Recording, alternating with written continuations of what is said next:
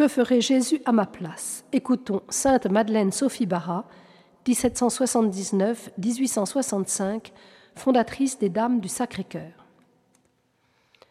Devenir comme une cire molle pour laisser ce Dieu d'amour imprimer dans votre être le cachet de son action. Prendre sur soi le moins agréable, supporter tous les caractères, garder le sien de toute inégalité. Collez-vous au divin cœur avec un abandon d'amis et d'épouses, prières calmes et continuelles par la tendance du fond de l'âme. Alors nous serons fortes de la force de Dieu, humbles de son humilité. Que ce soit l'Esprit de Jésus qui agisse par vous, sa patience qui supporte, sa douceur qui conduise, sa fermeté qui pousse et sa divine charité qui alimente. Priez, et Jésus vous donnera ce qui vous manque. Il faut être d'abord ce que l'on veut que les autres deviennent. Or, que doit opérer en premier l'Esprit de Jésus? Qu'exige ce divin Esprit de ses apôtres? Qu'il lui ressemble, Apprenez de moi que je suis doux et humble. C'est le secret de son cœur. Puisque notre doux maître supporte les imparfaites et les aime, imitons-le.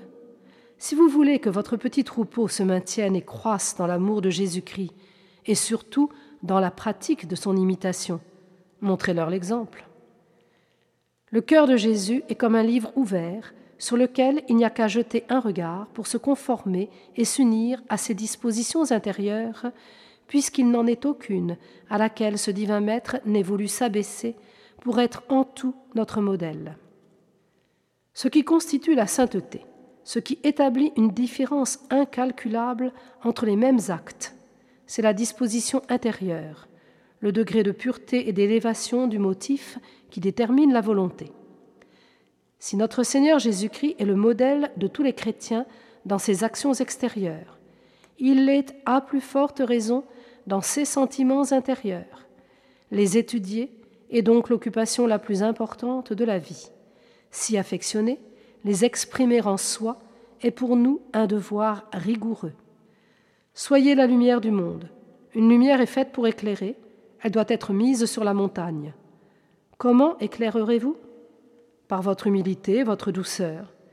Il faut que chacun reconnaisse en vous voyant que vous avez compris cette leçon du cœur de notre Seigneur.